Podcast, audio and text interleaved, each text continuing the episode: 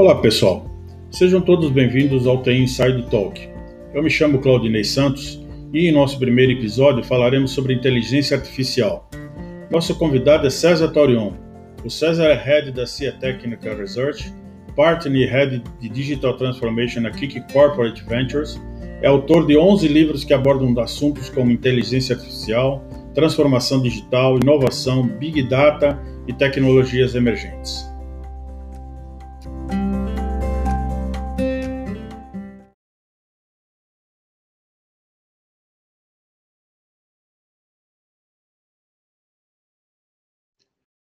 César, gostaria muito de agradecer a sua presença aqui na primeira edição do TI Inside. Eu creio que vai abrilhantar muito e vai ser uma honra para iniciarmos esse nossa nova jornada eh, agora com sistemas com, com no mercado de voz, né, no mercado de comunicação falada, eh, ter você aqui para discutir um assunto que nós acreditamos ser de relevância eh, de grande relevância aqui nesse momento, né, para a gente falar sobre a adoção da inteligência artificial pelo mercado. Então, é, mais uma vez, muito obrigado aqui pela sua presença nessa primeira, nesse primeiro episódio do Tem Inside Talk.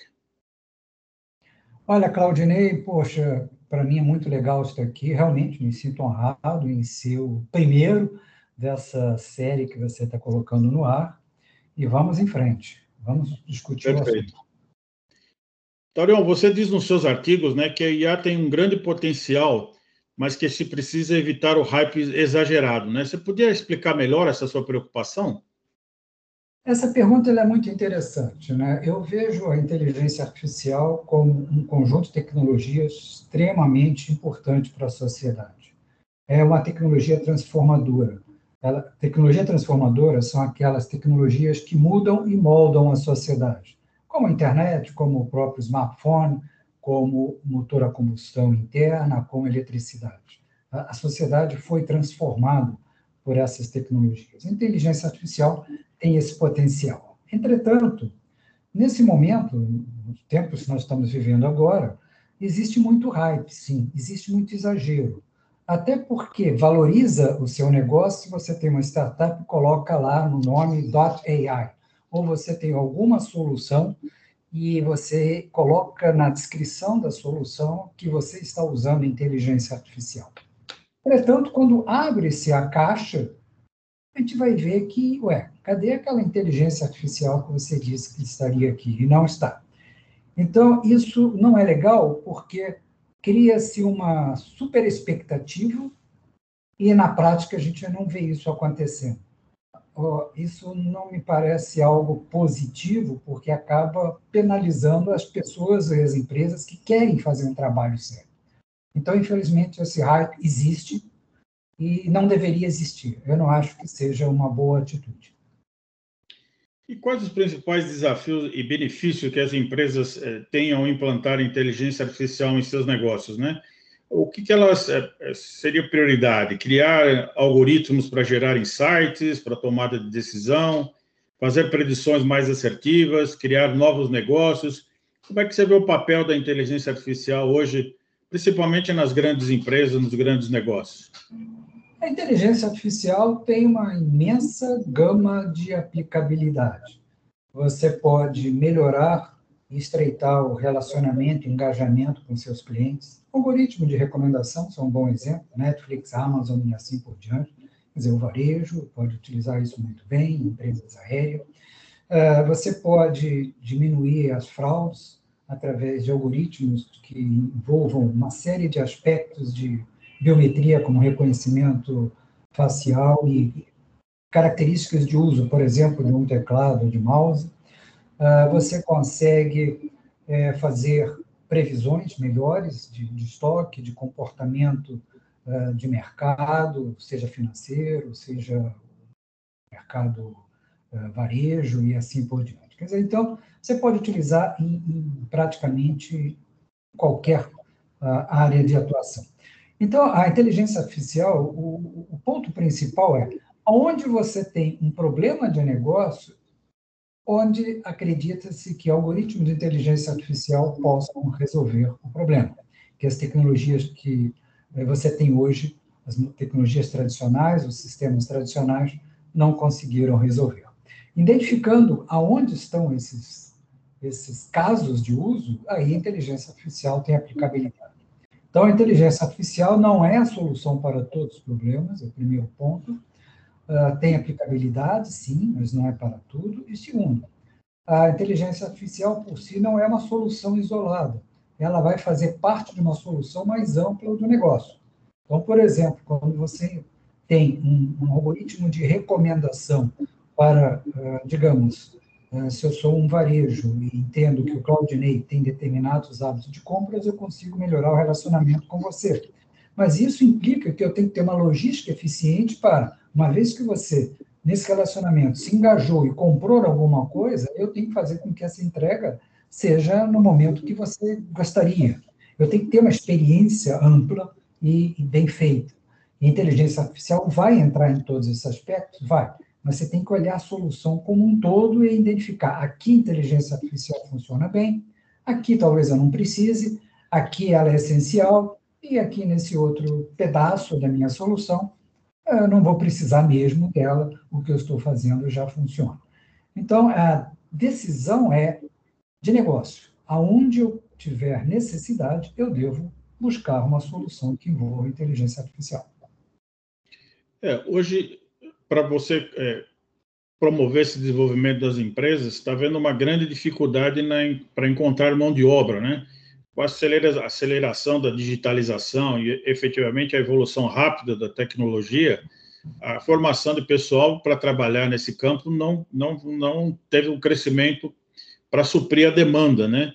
Então, hoje, como é que você vê essa dificuldade para formar profissionais para trabalhar na área de dados, na área de inteligência artificial? Você que também está na academia, né? Como é que você vê que, que, as iniciativas que as empresas ou a própria o governo, a sociedade deveriam tomar para que haja uma mão de obra para atender essa demanda, né? Haja visto que a inteligência artificial vai ser essencial praticamente para tudo daqui para frente, né? Isso, é, esse ponto é, é, é, crítico, né? A escassez de talentos, não apenas de inteligência artificial, mas de profissionais de tecnologia. Pega desenvolvedores, hoje é uma pesca predatória. Uma empresa vai e contrata da outra ali rapidamente, porque está precisando. E você vê, assim, contratações embateladas.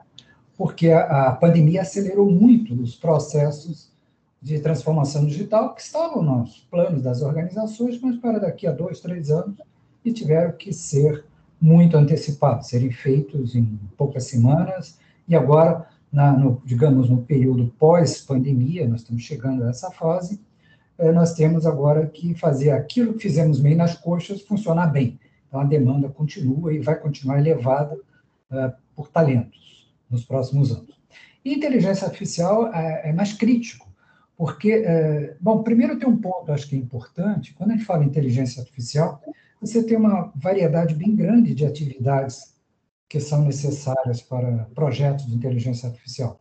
Você tem desde um programador que vai escrever um código, Python ou outras linguagens, o Python é uma das principais, até você ter um engenheiro de machine learning, um cientista de dados, um engenheiro de dados e assim por diante. Você tem diversas diversas tarefas. Né? Você tem o, o, o, dono do produto, o product owner e assim por diante.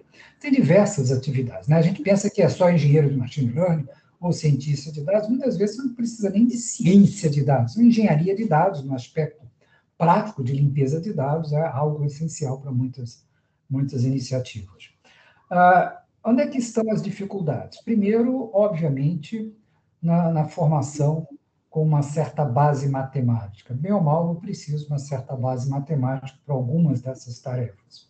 O nosso sistema educacional nunca enfatizou a formação com base matemática. Ele é muito ruim nesses aspectos. Os próprios exames comparativos que a gente vê por aí, onde estudantes brasileiros de ensino médio se comparam com outros países, está muito baixo a, a, a nosso nível. Uh, segundo ponto, as faculdades, a academia em si, salvo raras exceções, você tem excelentes universidades, mas uma grande maioria não forma adequadamente e da forma mais moderna. Nós ainda temos um ensino muito arcaico. Nós estamos, muitas vezes, formando profissionais, mesmo de tecnologia, para o que era necessário há 10 anos atrás. não porque hoje, muito menos com uma capacidade de reaprender rapidamente. Né? Eu tenho que estar continuamente desaprendendo e aprendendo diante de um cenário de mudanças tecnológicas muito rápido. E a formação ela não enfatiza isso. Então, nós temos sim uma escassez de talentos. Para resolver esse problema, a academia vai levar tempo, ela é lenta nas reações. Então, nós temos que buscar saídas mais imediatistas, pelo menos em curto prazo. Isso vai envolver ações de empresas, eh, criando eh, iniciativas que incentivem a formação de novos profissionais, o uso da própria tecnologia digital, da própria inteligência artificial para criar, eh, digamos, cursos e, processos de formação até interativos e personalizados, e a, a a participação mais ativa de governos de todas as esferas, federal, estadual, municipal, de alguma forma ajudando ou saindo da frente, não atrapalhando, de modo que eu tenha mais flexibilidade na formação de emendas, de formação de cursos, para, para realmente produzirmos profissionais capacitados. Não significa que nós temos que produzir cientistas o tempo todo? Obviamente não. Para cada cientista, alguém que vai fazer trabalho mais focado em pesquisa, eu preciso de algumas centenas de pessoas mais pragmáticas, mais práticas, né? no sentido de entregar uma solução de negócio a curto prazo. E esse pessoal que a gente precisa hoje. Não é doutorado, não é mestrado, a gente precisa ainda, claro, de doutorados e mestrados, a gente precisa de formação muito prática para começar a construir soluções de aplicação de inteligência artificial no nosso dia a dia.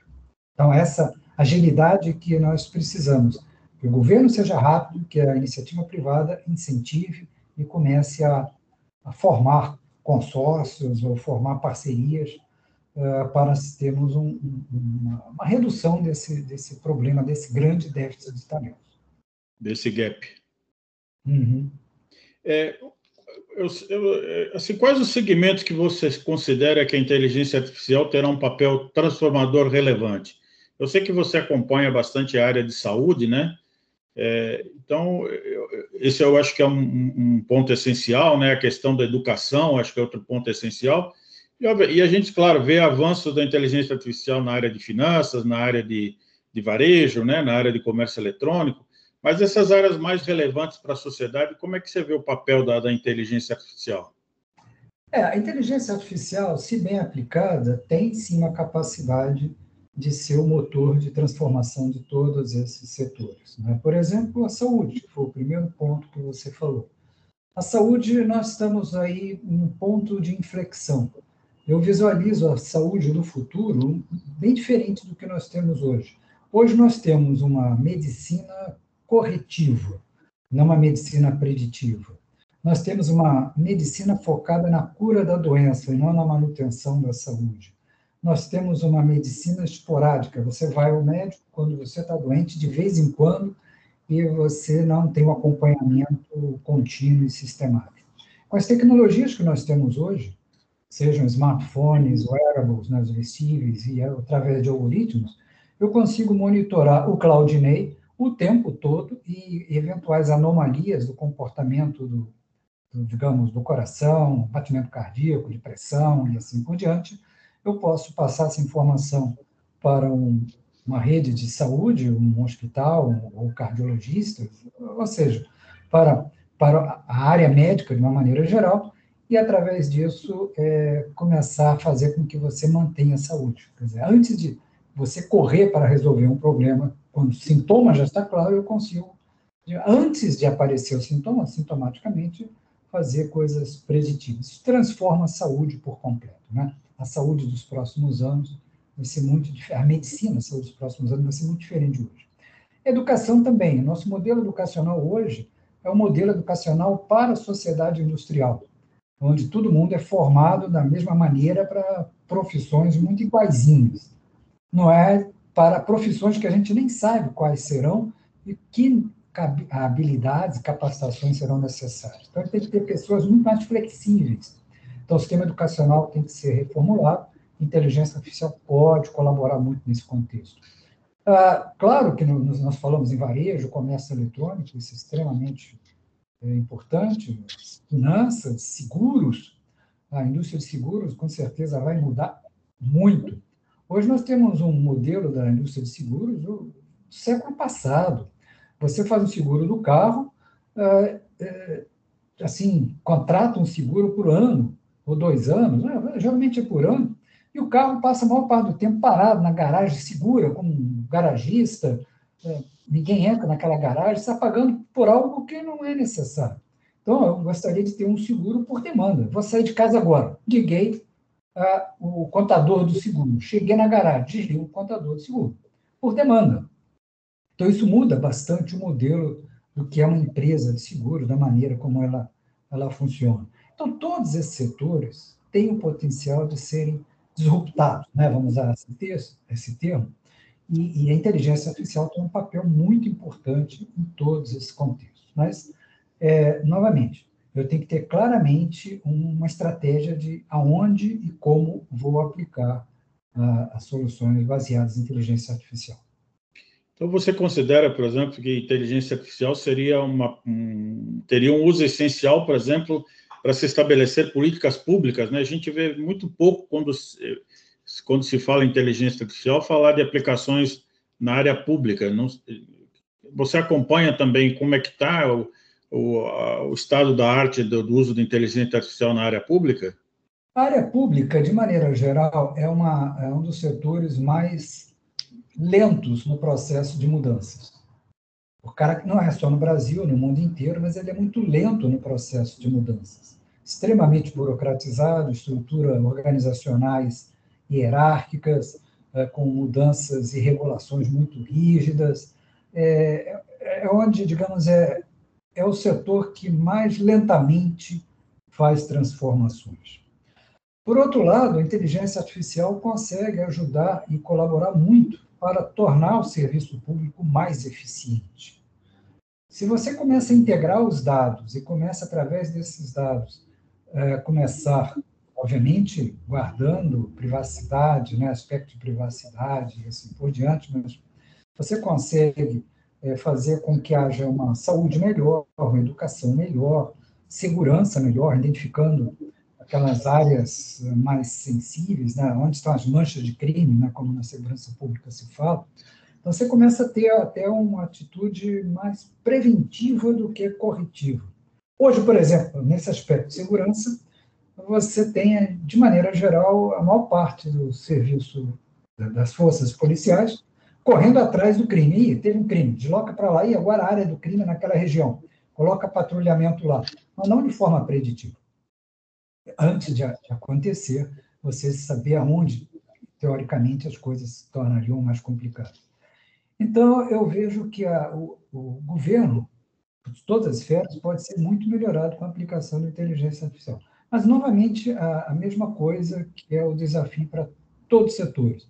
Eu tenho que ter dados adequados, ah, e, e, serviço público, geralmente você tem aí uma infinidade de dados, e dados de baixa qualidade, eu tenho que ter objetivos de negócio claros, eu tenho que ter talentos adequados para fazer com que essas soluções funcionem, e eu tenho que ter claramente objetivos de negócio, projetos que tenham um patrocinador, que tenham verba, o budget, adequados para que eles eh, saiam da, da, da, ideia e sejam colocados em operação. Eh, então, se eu tiver condições, tanto no setor público como no setor privado, para essas coisas acontecerem, eu teria aí uma boa chance de sucesso. Se eu não tiver essas condições preenchidas, dificilmente eu vou chegar a um lugar, eu vou chegar a ter um resultado positivo. Perfeito. Bom, mundo sabe que existe um projeto em discussão na Câmara Federal que pretende regulamentar o, o uso da inteligência artificial pela sociedade, né? Qual a sua opinião sobre a importância dessa iniciativa, né? Alguns acreditam que, inclusive, ela pode inibir e trazer prejuízo para a pesquisa, né? Quais as implicações que você acredita que essa regulamentação pode ocasionar, né? Você acha que é necessário regulamentar o uso da inteligência artificial? Olha, eh, eu vejo o seguinte, eu acho que aspectos regulatórios, eles não podem inibir inovação. Mesmo porque, de maneira geral, eh, quando você coloca uma regulação, ela não prevê inovação, porque inovação não existia, né? E, de maneira geral, regulação é uma maneira de fazer com que os hábitos da sociedade sejam, de alguma forma, protegidos. Assim. E uma inovação ainda não, não criou hábito. Né? Ao longo do tempo, vai criando, aí você consegue identificar um padrão de uso e tenta regular algumas coisas. Então, eu não posso partir do conceito do tipo, se não está regulado, é proibido, que aí eu inibo a inovação. Né? Ou seja, se é inovação, claro que não está regulado. Então, o primeiro ponto de qualquer regulação é que ela seja ah, flexível o suficiente para não inibir inovação. Ah, por outro lado, ah, é muito difícil chegar e, e propor regulação para inteligência artificial de uma forma transversal, porque as aplicabilidades são muito diferentes, as demandas e as criticidades são diferentes. Por exemplo, tomar a decisão se um paciente do setor de saúde vai para UTI ou não é diferente de você fazer um algoritmo de recomendação, de comprar um livro ou outro. Quer dizer, a criticidade é completamente diferente. Um erro na escolha de quem vai para a UTI tem um impacto muito maior que um erro na escolha de um livro. Né? No máximo, você vai ficar incomodado. Pô, que saco esse livro. Pronto, acabou. O outro não, pode ser uma pessoa vira óbito. Então, não dá para aplicar as mesmas regras para coisas completamente diferentes. Então, esse é um ponto. O segundo aspecto é que a evolução tecnológica é muito grande. Os, os aspectos regulatórios LGPD, baseado no GDPR, focaram muito nos dados. E nós estamos começando a buscar soluções de inteligência artificial que não trabalham com tantos dados, a gente trabalha hoje muito com deep learning, com algoritmos supervisionados, quer dizer, com um imenso volume de dados, e eu preciso desse imenso volume de dados para treinar algoritmos. Eu posso começar a gerar dados sintéticos. Existem algumas tecnologias de inteligência artificial que me permite gerar dados sinteticamente. Então, isso, eu vou precisar de volume de dados grandes, mas não de alguém, eu estou gerando sinteticamente. Isso muda bastante, quer dizer, então, os aspectos regulatórios têm que acompanhar toda essa evolução. E muitas vezes você cria uma lei e leva muito tempo para atualizá-la. E aí você inibe a inovação, ou então você está fora da lei quando você está inovando. O outro aspecto que eu vejo preocupante nesses aspectos regulatórios que eu vejo aqui estão acontecendo é que a participação de cientistas de dados, engenheiros de machine learning, profissionais de tecnologia é muito esporádico. Vão lá de vez em quando, e maior parte do trabalho está sendo feito no próprio legislativo, com uh, legislativo que não conhece o assunto. A, a maioria dos nossos, digamos, representantes, deputados e senadores, é, não, não, não vieram da área de tecnologia. Eles são, em sua grande maioria, a formação, digamos, advogado, ou formações de, na, na, área de humanas, não ou alguns poucos engenheiros. Mesmo assim, são engenheiros formados há décadas atrás, onde a inteligência artificial não fazia parte uh, do seu, digamos, da sua, das suas disciplinas, né, que eles aprenderam. A maioria deles tem 40, 50 anos, foram formados em um tempo onde a inteligência artificial não fazia parte do seu dia a dia.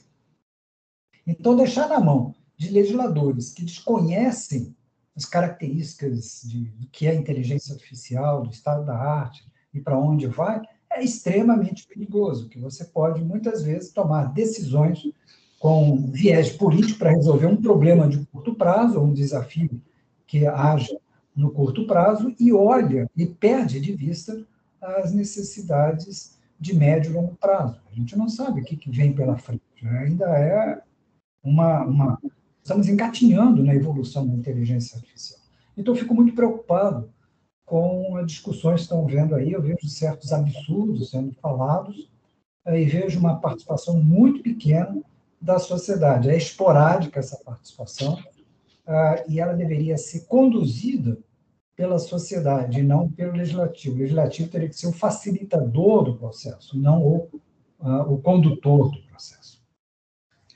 É, com certeza é um tema que te, teremos que aprofundar muito essa discussão, né? Eu acho que a discussão está sendo muito apressada e pode trazer resultados, é, vamos dizer, dizer assim, muito, muito indesejáveis para todos nós, né? Bom, Tarion, acho que nós temos muito, muito assunto ainda para conversar, né?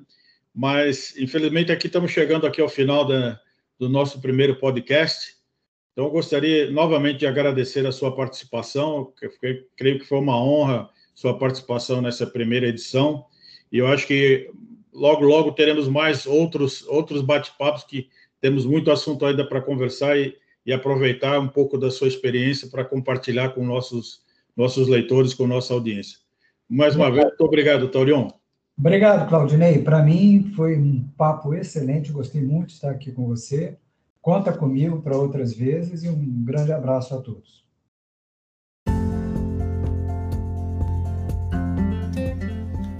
Esse foi o episódio de hoje do The Inside Talk. Agradeço a audiência e gostaria de convidá-los para seguir The Inside nas redes sociais, para acompanhar as principais notícias do mundo da tecnologia e ficar por dentro dos próximos episódios e eventos. Até o nosso próximo encontro.